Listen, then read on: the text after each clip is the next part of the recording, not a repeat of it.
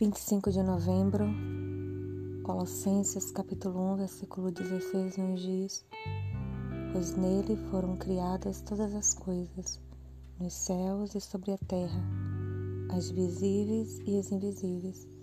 Tudo foi criado por meio dele e para ele. Jesus, a segunda pessoa da Trindade, preexiste a encarnação. Antes do universo vastíssimo e insondável existir, ele já existia desde a eternidade.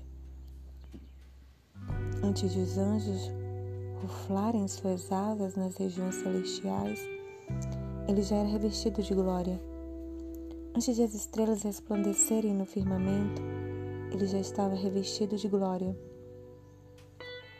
Ele não teve origem, ele é a origem de todas as coisas, ele é a causa não causada o efeito de todas as coisas.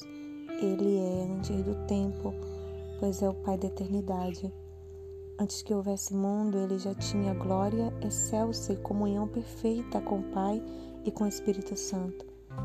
Ele era o Verbo que estava no princípio com Deus e era co-igual, co-eterno e co-substancial com Deus.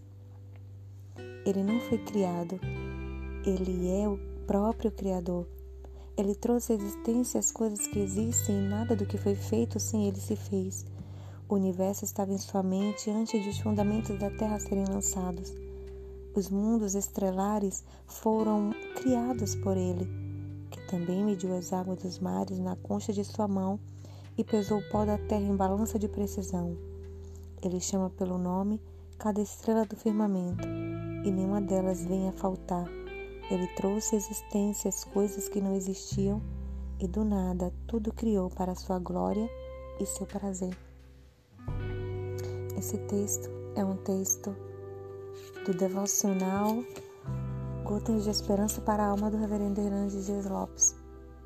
E através dele eu te dou, desejo a você um ótimo dia na presença do Senhor, na presença desse Jesus que é o Pai da eternidade.